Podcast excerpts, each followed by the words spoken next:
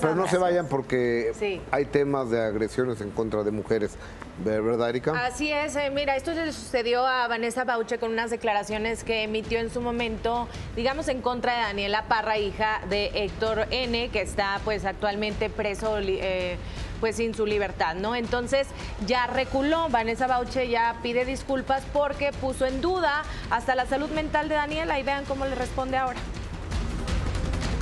Vanessa Bauche reaccionó al supuesto enojo por parte de Daniela Parra, quien aseguró Vanessa puso en duda la inocencia de su padre, Héctor Parra.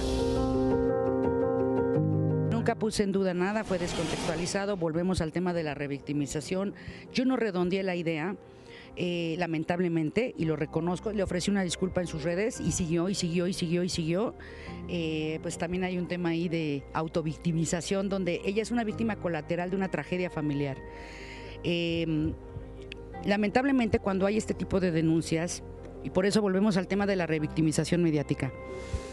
Primero la pregunta a la que yo respondí tenía que ver con el caso de la hija de Mayela Laguna. Mayela como madre está recibiendo amenazas de muerte por tratar de proteger a su hija y creo que cuando hay delitos contra la niñez, toda la sociedad, todos son nuestros hijos y nuestras hijas.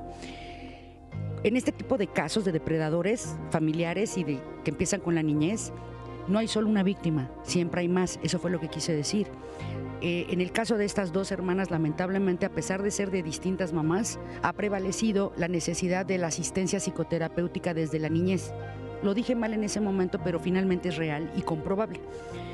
Ambas, ambas hijas del mismo personaje han necesitado una atención psicoemocional para, para, por algo que está, una, una lesión que está prevaleciendo a lo largo de toda su vida. Me explico, ha persistido eso.